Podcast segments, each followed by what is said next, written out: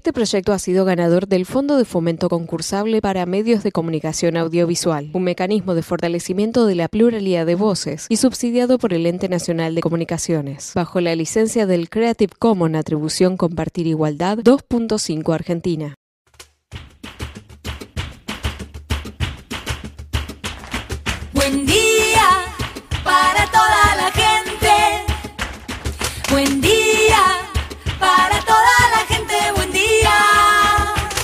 Buen día, soldati. Seguimos escuchando en casa. Durante toda la pandemia te seguimos acompañando desde FM Soldati, acercándote las noticias del barrio, la ciudad, el país y el mundo.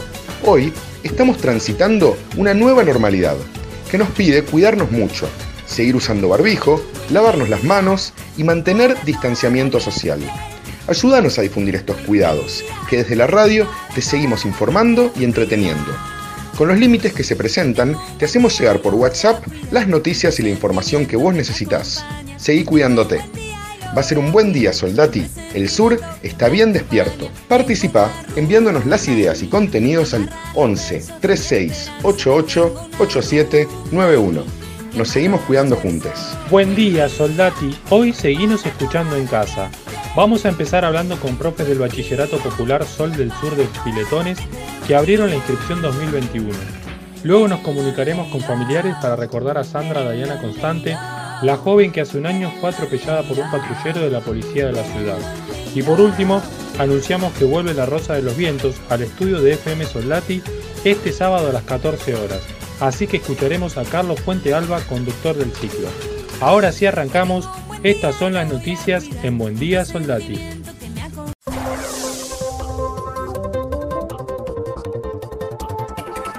La Cámara Federal de Comodoro Rivadavia ordenó investigar la eventual responsabilidad penal del expresidente Mauricio Macri, el exministro de Defensa Oscar Aguad y el ex jefe de la Armada Marcelo Srur en el hundimiento del submarino Ara San Juan, tal como habían reclamado los familiares de los 44 tripulantes, informaron fuentes judiciales.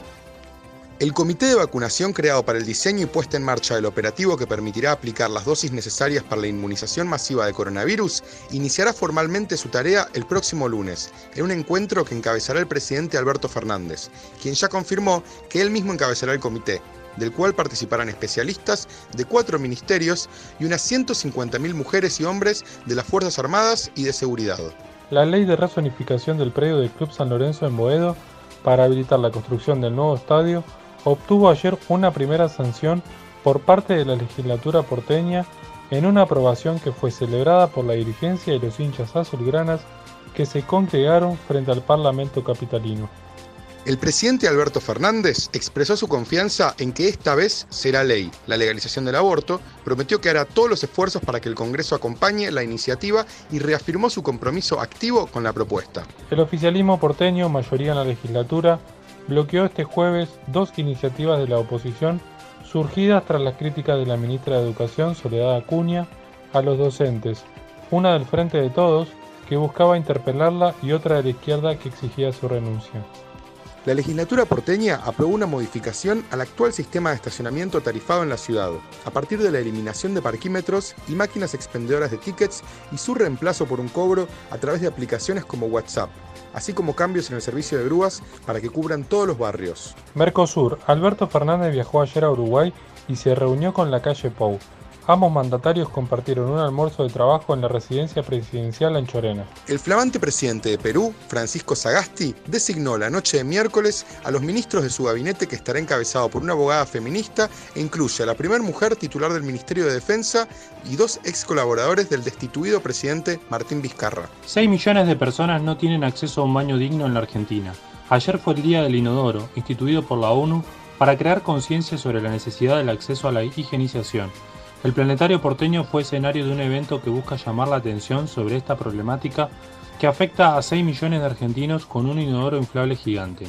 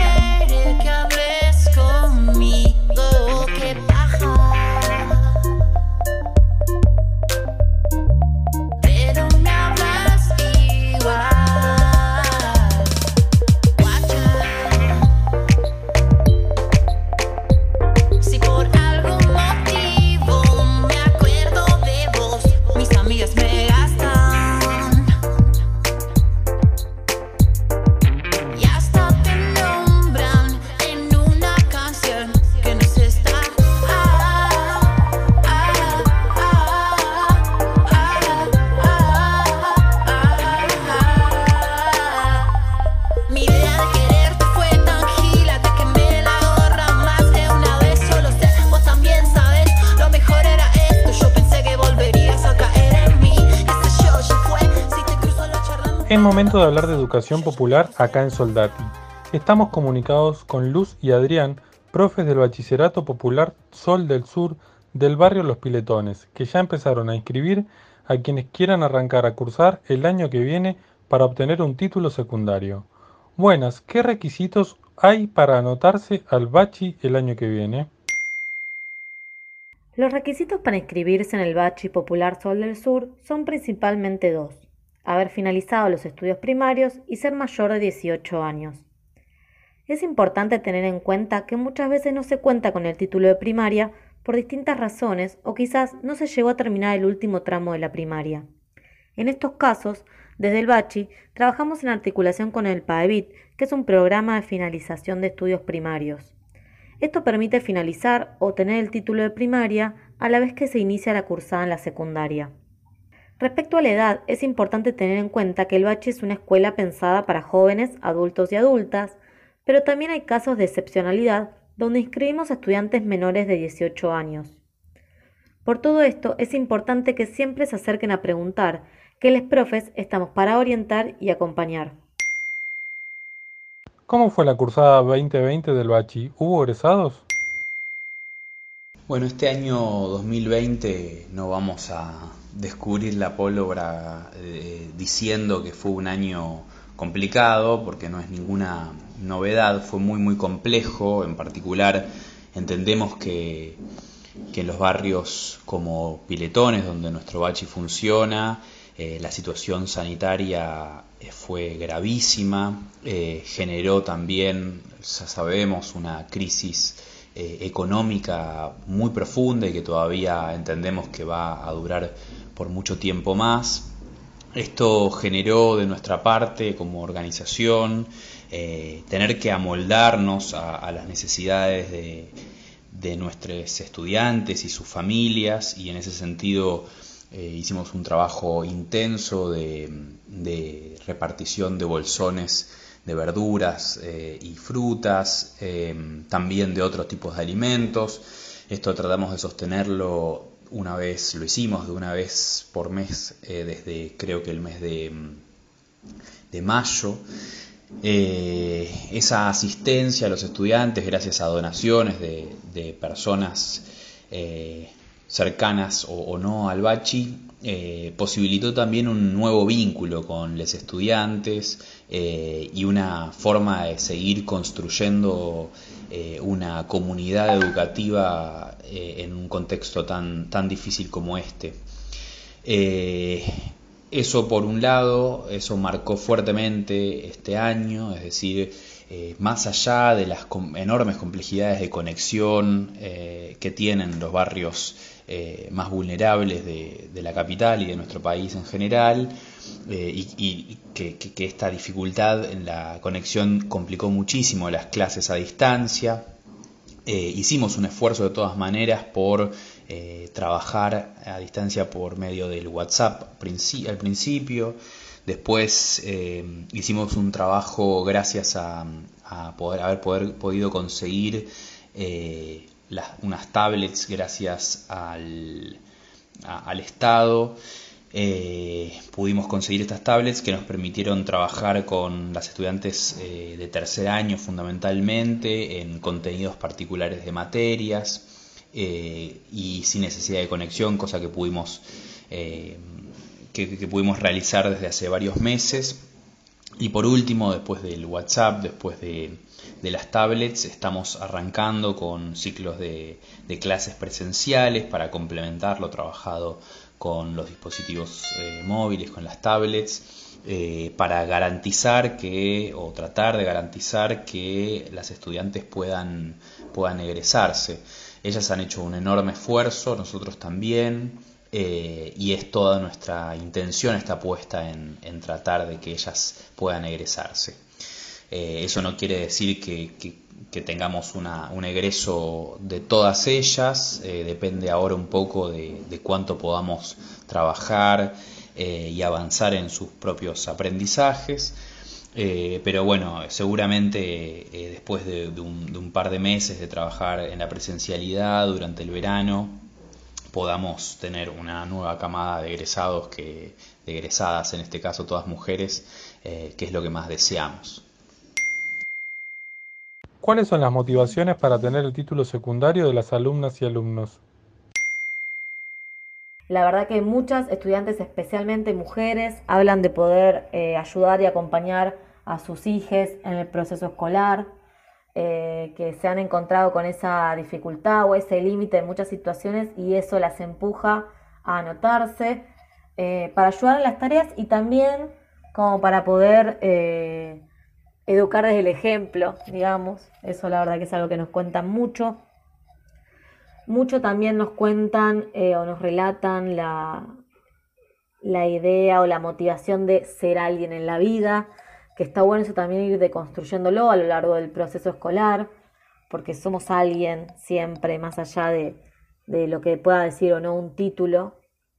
Em, pero bueno, también eso es una motivación por la que se acercan muchas personas como meta personal de poder eh, proponerse algo y completarlo y, y nada, es una motivación de, superación que, está bueno, que muchas veces nos lo dicen estudiantes. Y por suerte, especialmente hacia fines del proceso, de los tres años del bachi, quienes hacen todo el proceso, y si no, hacia fines también cuando están llegando más a, al momento del egreso, muchos estudiantes eh, también nos relatan eh, las ganas de la continuidad educativa, de poder estudiar otra cosa, ¿sí? de estudiar eh, un terciario, un profesorado, una licenciatura.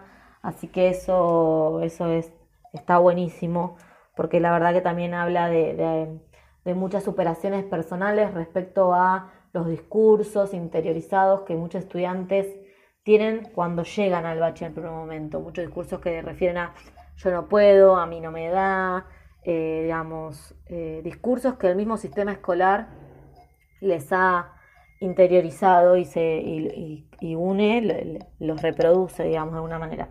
Así que cuando plantean el deseo de continuar sus estudios, eso está buenísimo eh, y es un poco lo que apuntamos también desde el bache. Gracias a Luz y Adrián, profes del Bachillerato Popular Sol del Sur de Biletones. Recuerden que ya están inscribiendo para el año que viene empezar a cursar.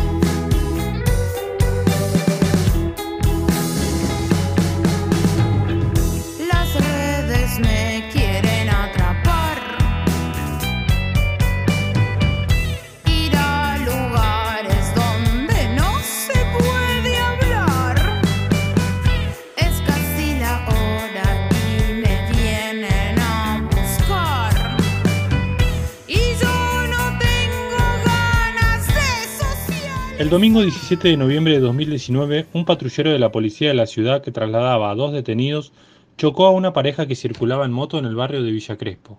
Como consecuencia, la joven de 19 años, Sandra Dayana Constante, que iba en la motocicleta, perdió la vida. Las pericias indicaron que el vehículo circulaba a 80 km por hora al momento del accidente y que además cruzó semáforos en rojo, tal como aseguraron los testigos. A un año del triste hecho, estamos comunicados con el tío de Sandra, Darío Gaino y con Soledad Taboada, delegada del circuito de Murgas, del que Sandra participaba. Buenas, ¿cómo podemos recordar a Sandra hoy? Sandrita, Sandrita es, es ternura, Sandrita es dulzura, es madura para los adultos, dulce para hablar con los chicos. Sandrita es esa nena que querés volver a ver todos los días, que deseas volverla a ver, tener un reencuentro. Llegar a las fiestas y querer verla. Sandrita era alegría. Toda persona que la conozca puede decir lo que es Sandrita. Ella, ella transmitía el deseo de vivir. Ella era capaz de hacerte sentir bien con solo su sonrisa, sus palabras, hablarte por teléfono. Ella es un ángel sobre la tierra. Nos arrancaron parte del corazón. Era la nena especial de la familia. Sandrita es es lo mejor que podría haber en el mundo, Sandrita.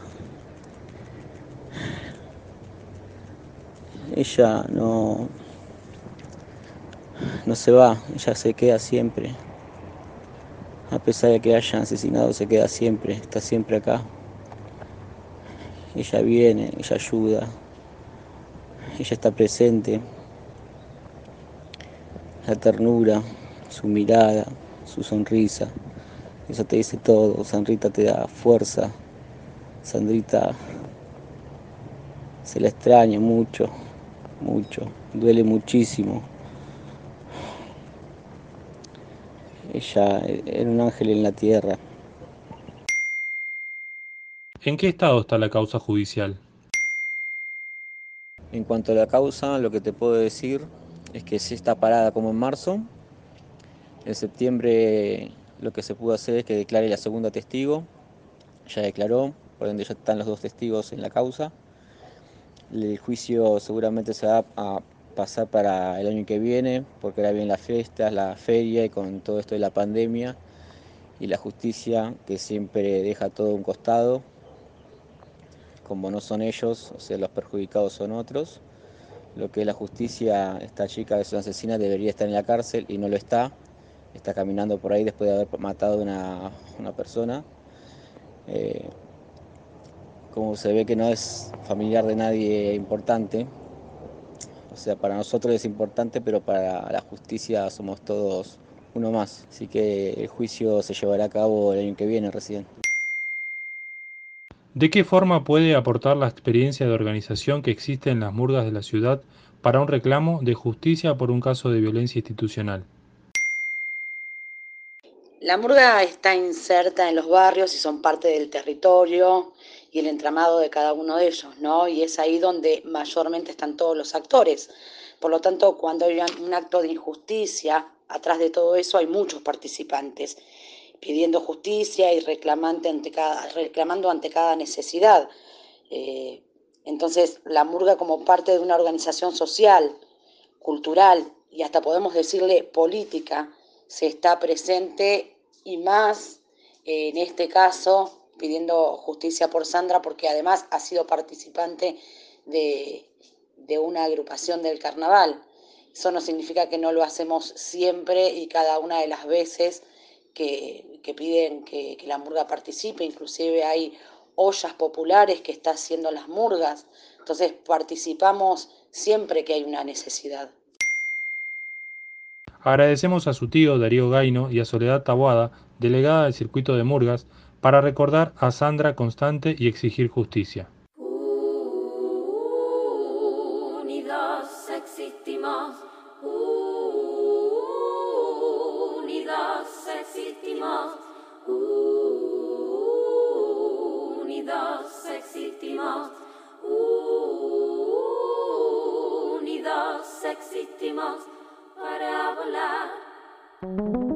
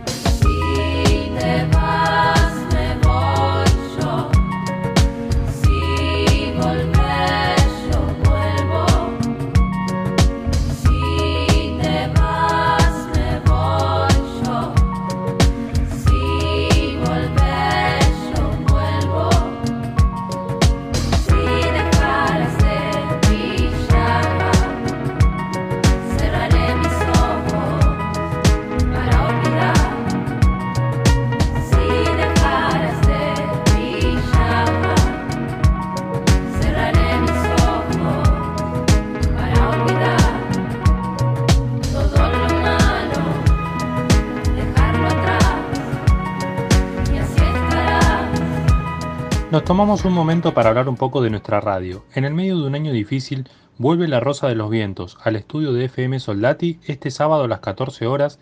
Estamos en comunicación con Carlos Fuente Alba, conductor del ciclo.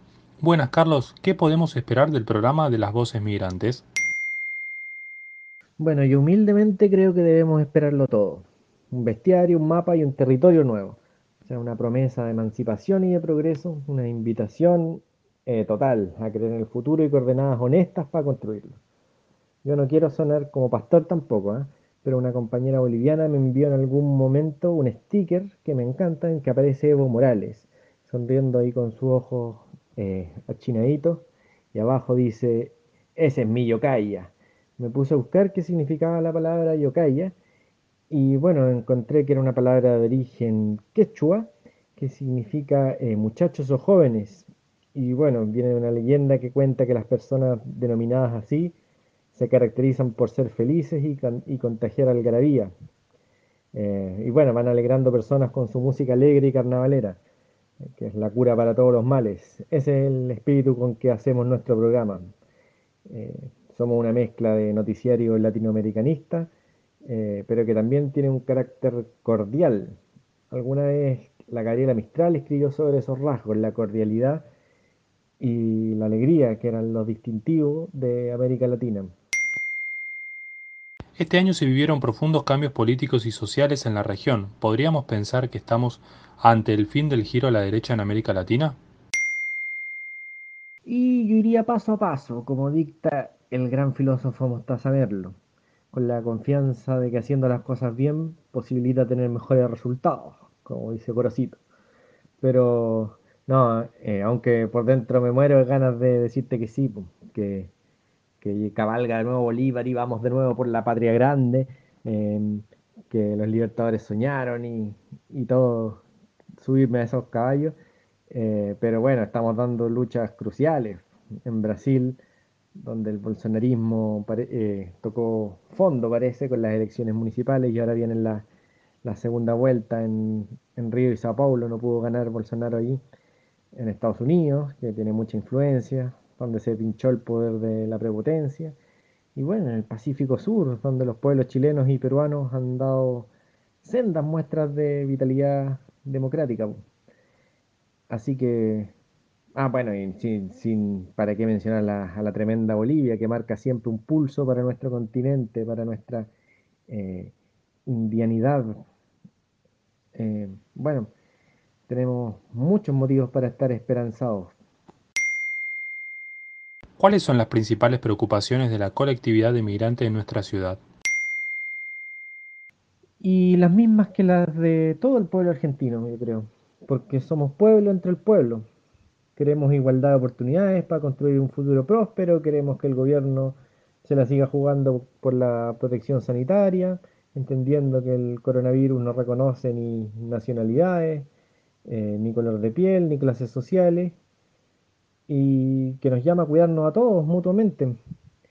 Eh, queremos traer lo mejor de nuestros países y transmitir la belleza de lo que hemos aprendido de este pueblo.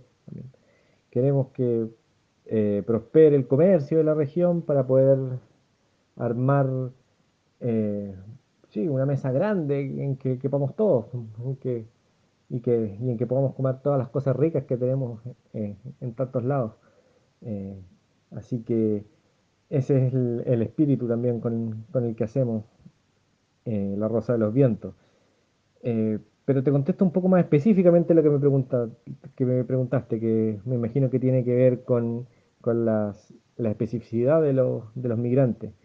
Yo creo que estamos mucho más distendidos en cuanto a la xenofobia con relación al año pasado pero seguimos acusando los devastadores efectos del macrismo en torno a la desorganización de las migraciones.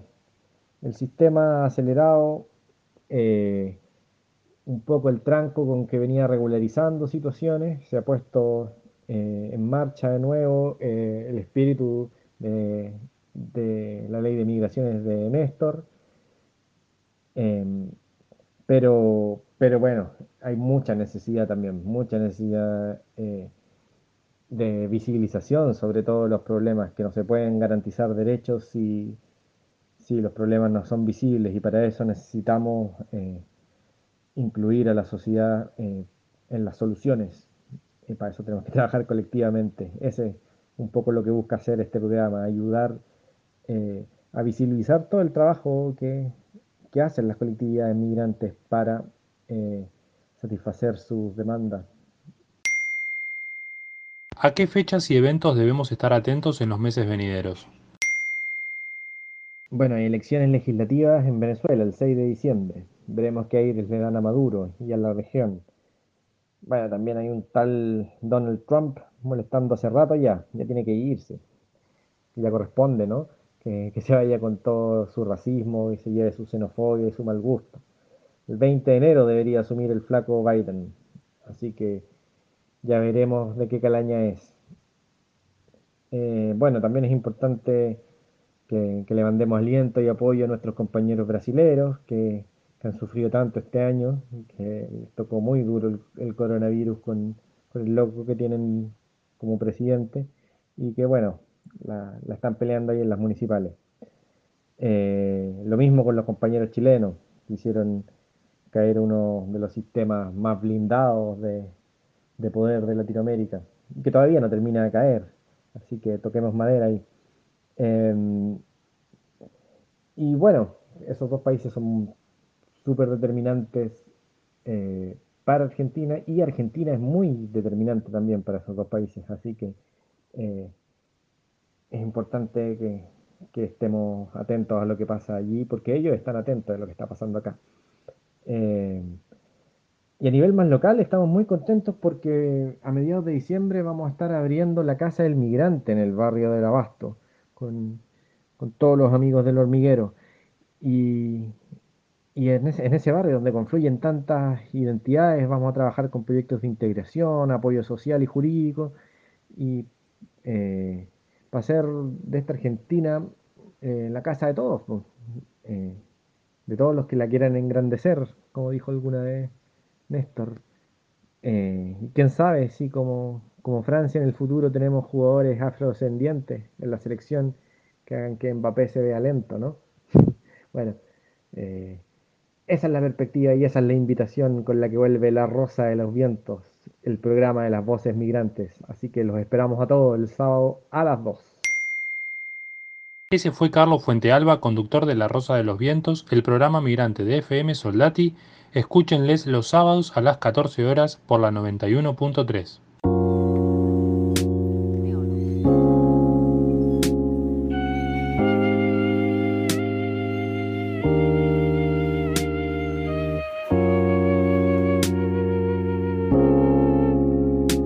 Eso fue Buen Día Soldati, edición Quédate en casa en FM Soldati. Participa enviándonos las ideas y contenidos al 11 36 88 87 91. Estamos a la distancia, pero juntes.